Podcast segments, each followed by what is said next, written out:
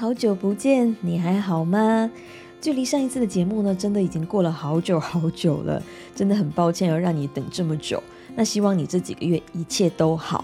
那可能你会有被这一次的题目给吸引到，是因为萨瓦迪卡，因为异国他乡，哈哈。那原因呢，就等一下再来告诉给你。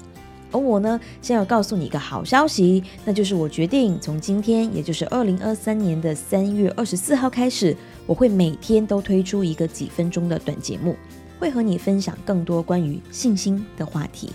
这样子就可以让你每天都能获得勇气跟鼓励喽。那为什么会选择今天呢？是因为十五年前的今天是我生命中非常重要的 big day，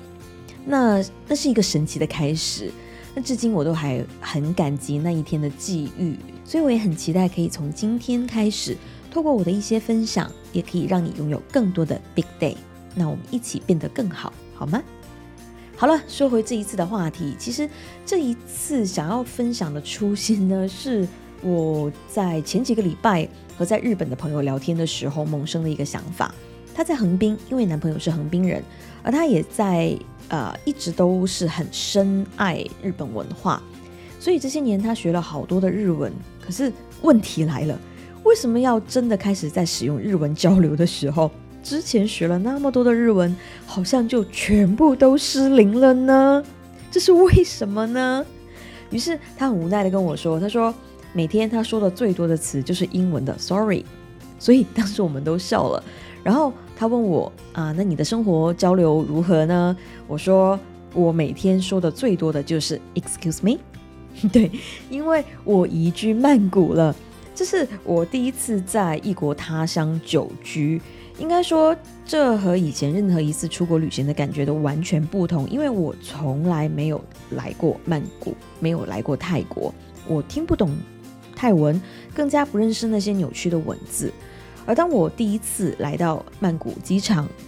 看到当时很多的指示牌都只有泰文的时候，你知道的，英文很厉害的，我瞬间就崩溃了。说好的英文呢？那在接下来很多天的鸡同鸭讲之后，我开始找方法让自己活下来，不然我连到麦当劳都没有办法去点菜啊，因为我听不懂泰国人的英文呐。因为在曼谷，虽然它是一个很国际化的旅游的一个城市，但其实英文真的会。比较好的地方就只有在 Apple Store 跟星巴克，但是你还是要认真吃饭呐。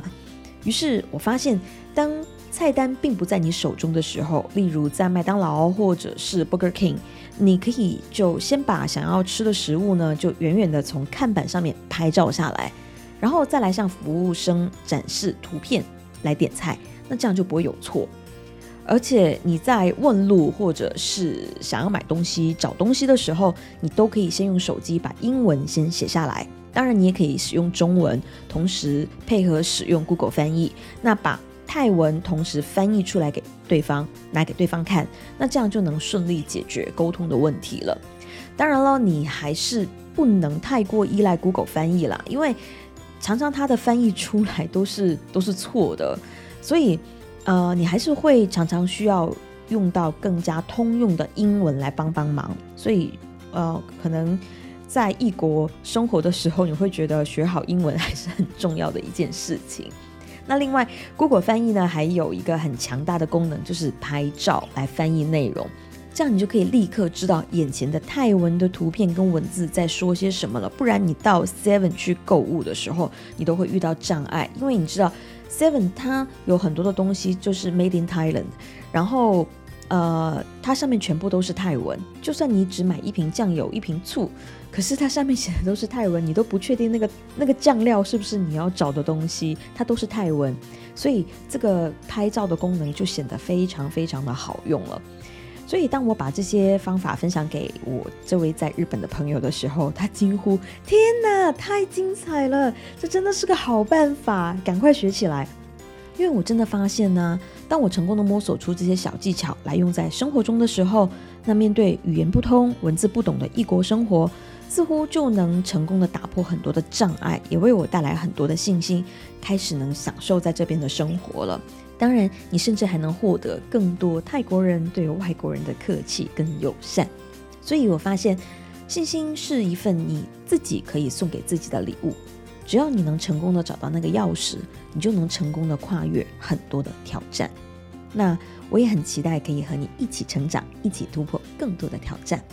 好啦，那今天就先和你分享这么多，希望可以让你收获一些启发跟信心。可能你也会像我一样，因为工作的关系，或者是因为想要挑战自己，或者是想要呃离开自己之前的舒适圈，所以就选择到一个陌生的地方去工作、去生活。事实上，你会发现生活远比你想象的要有趣和简单多了。